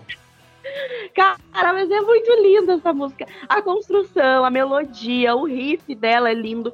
Apesar de ser uma balada, eu acho que ela tem um peso também, sabe? Ela não fica só aquela coisinha melódicazinha e tal, mas eu acho ela linda. Linda, linda, linda. A voz tá, tá acentuada no ponto certo. Eu só posso dar mil e um corações pra essa música, porque eu amo muito. Já falei pra cuidar da glicose, viu? Vai pegar uma diabetes aí. Que música maravilhosa, meu Deus do céu, essa música é maravilhosa. Eu acho que eu gosto mais dela do que Lost in America, se duvidar, cara. E você lembrou bem, porque quando ele cantou aqui, aqui no Rio de Janeiro, o Monsters of Rock, ele foi desmembrado em dois, né? Em vez de ser num, num estádio, como foi em São Paulo, aqui eles pegaram e fizeram duas noites, num lugar menor, que, era o, que é o Metropolitan, hoje, hoje em dia é, tem outro nome, mas era o Metropolitan, o Metropolitan no Rio de Janeiro, que é no Shopping Via Park. Então foi Alice Cooper, Megadeth, Therapy e, e Clawfinger, se não me engano. Mas, enfim, Megadeth e, e Alice Cooper num dia só e num lugar pequeno, porra, foi foda demais. Então, é, é, eu, eu vi bem lá na frente e é nessa hora ele sentou pra cantar, né, na beira do palco, assim. E aí quando ele cantou é, que você seguiu o sol até o Rio de Janeiro, ele abriu os braços assim, né, cara, e a casa veio abaixo, cara. Foi um momento eu até me arrepio de lembrar, foi inesquecível, inesquecível, porque essa música é maravilhosa e ter essa referência, assim, ele cantar sacando que ele tava, né, fazendo aquela referência pra gente ali, nossa, foi sensacional. E é uma balada maravilhosa, né? E, pô, sei lá, eu, eu, eu gosto muito dela. Realmente, um- um- uma das melhores músicas de Alice Cooper, eu acho. Pô, o que falar, né? Depois que todo mundo já falou o que eu queria falar, tenho nem o que falar. Me detonaram agora. Faz uma Viu? receita de pão de queijo aí, cara. Quem sabe não. Não, mas assim, eu acho que de fato é uma daquelas músicas que faz você dormir abraçado com o travesseiro mesmo, né? Igual a Renata falou. É uma das músicas que faz muito marmanjo chorar. Eu acredito que o Carlos no show aconteceu isso. É uma música maravilhosa. Eu, eu só tenho o que falar isso porque todo, todos o que já falaram era o que eu tinha planejado aqui no meu, no meu caderninho. Então, só tenho que votar com os relatores. É, então, né? É um maior clássico desse disco aí, It's Me, né? É, vendeu muito o single disso, pela- é, se não me engano, chegou na posição número 30 lá. É o grande sucesso do, do disco, mas eu confesso que eu não sou muito fã da música, não. Tá, ela é bonita e tal, mas eu acho que não. Então, não sei, William, se aqueles créditos que nós tínhamos lá pra, pra Stolen Prayer lá, eu per- acho que eu perdi aqui, né? enfim. Mas, cara, eu, de qualquer forma, né, ela se tornou um clássico não à toa, né, e eu acho que eu parabenizo ao Carlos aí por ter assistido ela no Rio de Janeiro, né, poxa, cantada pelo cara ali deve ter sido o momento, né. E por que do Rio de Janeiro, né? Eu acho que precisamos contextualizar o que, que é Não, O, o dono do teatro teve no Rio de Janeiro, teve em Paris, teve na Espanha, e, teve em Londres, ele vai em várias cidades. E, e isso traz o quê? Esse é o momento onde o Steve tá, voltou pro teatro e está confrontando agora o dono do teatro. E aí e o cara fala para ele, olha, não é só tu que tem esses problemas. Todo mundo aqui tem problema e eu já tive em todo lugar do mundo, né? Então todo mundo tem os mesmos problemas que tu e tu vai ter que encarar, porque esse cara que tu acha que é o problema sou eu. Eu sou o teu problema, então tu vai ter que te resolver comigo, né? E aí eles vão pra, pra linha de fogo agora. Eu queria voltar aqui a falar só que essa música eu acho ela tão genial que, como algumas músicas desse álbum, ela funciona totalmente fora da história ao que o álbum está se propondo conceitual, né? Porque é, eu acho que dá para ver também como um, um cara cuja, cuja namorada ou, ou namorado, enfim, a, a pessoa que ele ama é, foi, foi ver o mundo, né? Largou ele e foi ver o mundo. Então, é, se você olhar é, assim fora do contexto do álbum, dá para ver que tem uma historinha que você consegue construir independente de qualquer coisa. E aí ela fica menos soturna até, né? Parece só uma, uma música de, de coração partido, se você olhar por esse lado. Então, acho que ela funciona tão bem que ela ela dá margem a interpretações é, se ela for tirada do contexto do álbum, né? Décima e última faixa, Cleansed by Fire, purificado pelo fogo. Burn it up,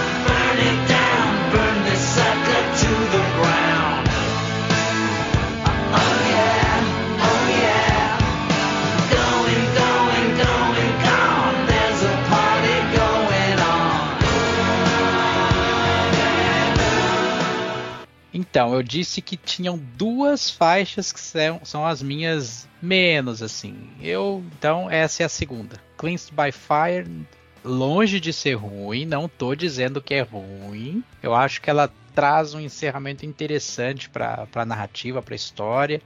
Não é que ela é ruim, é só um tipo de som que não, não curto muito, sabe? Assim, essa forma como, como a, a, a faixa se desenvolve. No início, assim, até interessante e tal, sabe? Mas, não sei, cara, eu acho que é uma música ok. Assim, ok. Ruim? Não. Eu acho que não tem nenhuma faixa ruim nesse disco. Ele tá disco- falando que é ruim e ponto final. a música. Ah, mas vai lá, eu vou passar então pela reação pro Myron, vai.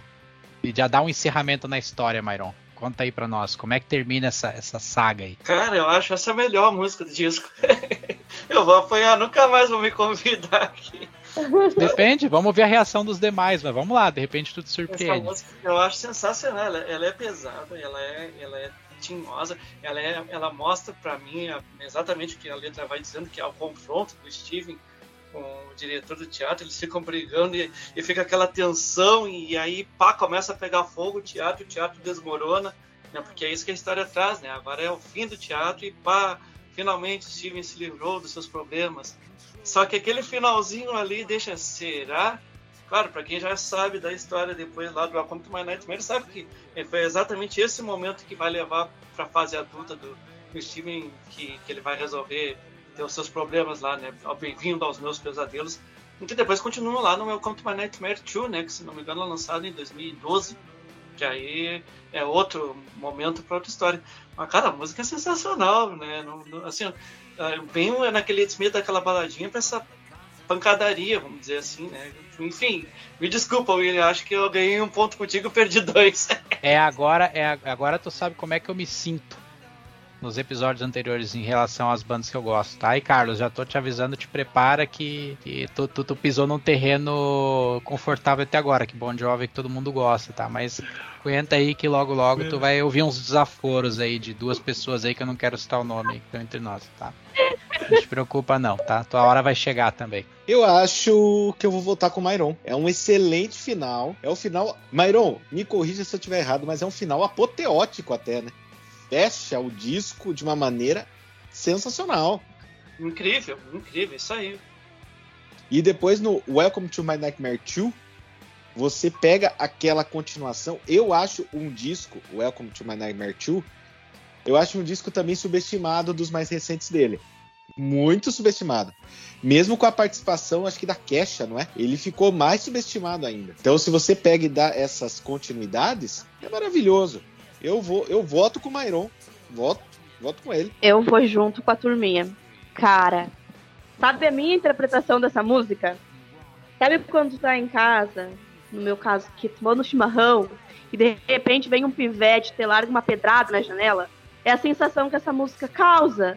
É tipo, tu tá em paz com o disco todo, de repente tu recebe aquela pa- paulada sem tu menos esperar.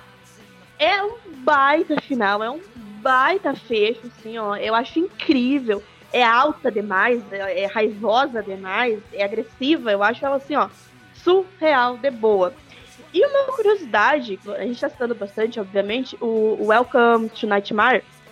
Essa, essa, esse disco e esse, essa música, né, também tem, ela ficou um pouco mais conhecida porque na biografia do Nick Six, Diários de Heroína, o Nick Six cita essa música como uma, uma das músicas que ele ouvia enquanto ele tava lá no, naquela loucura dele, de drogas e não sei mais o que. Então ela ficou bem conhecida por conta da biografia dele e o disco também. E aí agora, tipo, dá pra entender todo o contexto e tal, todo o contexto e tal. Era só isso. É porque eu tenho que ter a oportunidade de falar de Motley Crue, né? Se eu não falar de Motley Crue e Guns, não sou eu. Tenho, tenho que ter a deixa. Carlos, é, cara, tu não sabe o peso que tá nas tuas costas agora, cara. Tu pensa direitinho na, na, na tua, tua opinião, que, cara, tá todo mundo olhando pra ti aqui assim, cara, sabe? É tu, cara. Eu vou começar puxando o gancho pro que a Renata falou, que o, o Alice Cooper foi um dos padrinhos, padrinhos, entre aspas, né? Pro Nick Six, porque ele deu vários conselhos pra ele, para ele sair do, do buraco que ele se enfiou com aquele diário de heroína, né? Então, tudo a ver que, apesar dele ter usado a música pra ficar doidão, o Alice Cooper foi um dos caras que puxou, falou, cara, tu vai morrer, para com essa história que não vai dar certo. Enfim, olha só, uma música que, assim, eu não vou jogar ela nem tão lá em cima, nem vou falar mal. Ela é uma música muito boa, acho que ela fecha bem, inclusive porque ela tem várias ambientações, como algumas outras músicas do álbum, e eu gosto muito dessa coisa realmente meio, meio sinistra e macabra do, do vocalzinho crazy, crazy, né, que tem, é um corinho meio macabro. O refrão que vem mais pancadão, né? E, e fica meio que martelado, aquele ritmo meio, meio martelado, meio marcial assim também. E o final, né? Quando ele começa a listar várias coisas, what about dark, what about light, what about wrong. Então acho que ela é, ela é bem épica, assim, ela fecha muito bem e resume bem o que é o álbum. E acho que, sem, sem dúvida, é um, é um, é belo encerramento para esse belo álbum. Isso realmente eu tenho que dar o crédito. Ela, ela tem bem tom de encerramento, de tragédia, de fim, de, de conclusão de uma história, né? Que, que eu acho que termina ruim para um dos lados, né? Eu queria só perguntar pro Mairon, que conhece melhor as três edições do, do, do, do Gibi, que eu só li o quadrinho, eu só li o primeiro, né? Que como a gente até conversou antes de começar a gravar, é nacional só existe o primeiro, mas é, importados existem os três, né? E aí você comentou que o segundo começa em Stolen Prayer e o terceiro começa onde? O terceiro ele vai começar em Lullaby aqui. Ele vem, eh, a primeira parte aqui em Lullaby.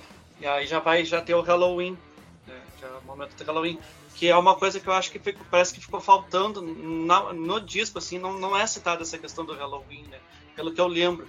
Em nenhum momento conta desse momento do Halloween, que ele, que ele não sabe o que, que é realidade, o que, que é virtual. Na historinha tem isso, né? É, realidade virtual, né? O que, que é realidade, o que, que é ficção é virtual.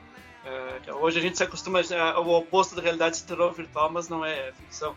Mas aqui começaria exatamente em Lullaby. Ele tem aquele sonho e vai atrás. E encerra justamente aqui que eu acho que é importante dizer, ele encerra com o dono do teatro.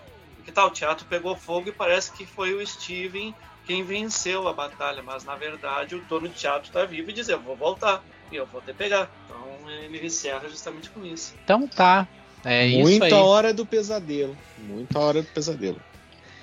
Bom, pessoal, acho que com isso a gente conclui então o álbum, a, o faixa a faixa. Gostaria muito de agradecer a você, Myron, pelo teu, pela tua, tua disponibilidade, pela tua simpatia, pelo teu conhecimento que tu trouxe aí para nos, nos agregar e, e somar aqui ao, ao, ao nosso podcast. Foi, foi, acho que excedeu até minhas expectativas. Eu, eu, eu imaginava que a gente ia construir algo, algo nessa linha, mas foi muito além do que eu, que eu imaginava. Acho que é, fica aí um bom registro e muito convidativo para quem não ouviu esse disco ir atrás, né, e conhecer, tá? Então muito obrigado mesmo de coração e cara, as portas seguem abertas.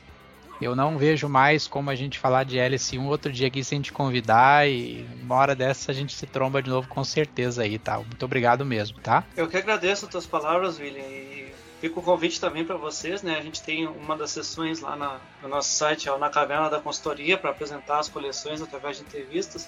Então, se quiserem apresentar as coleções de vocês, contar um pouco da história, da paixão pela música, como a gente fala, né? Lá a gente faz a nossa paixão pela música. Já estão convidados, é só a gente trocar figurinha. Obrigado. Agradeço imensamente a oportunidade de estar aqui, né? Desejo sucesso ao canal de vocês. Me coloco à disposição para outros momentos que se vocês quiserem conversar, não só de Alice Cooper, né? Eu, eu, como eu disse, eu vou de Tim Maia e eles Regina até esse dia eu estava no outro canal fazendo uma live sobre prog alemão. Eu adoro. assim. A única coisa que eu realmente não consigo gostar é sertanejo universitário e funk carioca. Não, não- eu não vejo valor nisso.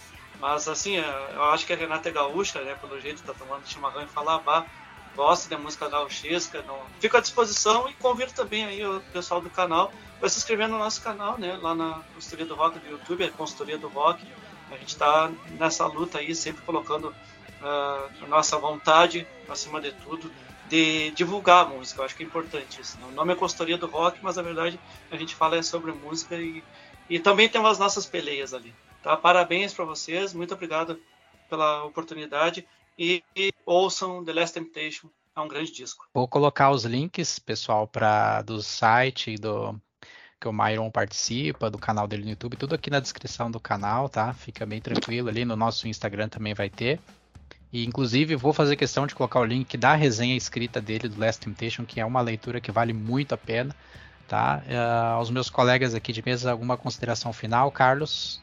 É, só quero agradecer aí essa minha primeira participação oficialmente como membro do podcast Rock na Mesa e, pô, cara, só, só muito bom aí o, o nível só aumenta aí das discussões. Ah, Eu gosto muito das- dessas, dessas obras que tem muita coisa por trás, né? Não é só um disco de rock, né? É um disco conceitual do Alice Cooper que tem, foi amparada por uma por três é, revistas em quadrinhos, New Gaiman, então caraca, que obra maravilhosa, né? E o Myron ajudou a gente muito a destrinchar esse álbum aí, trazendo toda a história por trás dela, né? E com as três, com as três, os três quadrinhos. Então, só agradecer a esse momento incrível de discussão do rock aí. E não é apenas, é apenas rock and roll, mas eu gosto. E não é, às vezes não é só apenas rock and roll, é mais do que isso. Bah, agradecer todo mundo aí que tá nos ouvindo. Sigam o nosso Instagram, arroba podcast Rock na Mesa, que agora a gente conta com um jornalista formado para nos ajudar, tá? Então, assim, ó, sigam, dê valor para aquele Instagram lá que tá crescendo, tá bombando, tá dando super certo. Carlos, muito obrigada agora por sua participação, a casa é nossa, fica à vontade sempre. Myron, muito obrigada por toda essa aula de Alice Cooper, provando para todo mundo que Alice Cooper é muito mais do que o trash, vai além disso tudo. Gostaria de agradecer primeiramente ao Myron, Myron que tá que tá me causando inveja aqui em muita coisa que vocês não estão conseguindo ver. Mas, mas agradecer pela baita aula que tivemos sobre Alice Cooper. Com certeza, Myron, você está mais do que convidado para voltar, para falar de tudo um pouco. Tim Maia, Elis Regina, que eu adoro. Até mesmo Raul Seixas, pegar aquela, pra, aquela parte mais, mais lá do B dele, mas volte quando quiser. Os portas estão sempre abertas. Carlos, você agora como membro fixo, membro fixo também, aí estamos re- representados por uma grande pessoa que é o que é o Carlos, que eu tenho uma tremenda admiração por ele. E William, Renato, é sempre um prazer. Sempre um prazer estar aqui na presença de vocês. Curtam a nossa página, recomendem para, para todo mundo, é, desde, desde crianças até pessoas mais velhas. Então, é sempre um prazer. E já peço desculpas aí a todos pela, duração do episódio, ficou longo, mas não teve como ser diferente, tá muito bom. Então tá, pessoal, um abraço, obrigado e tchau.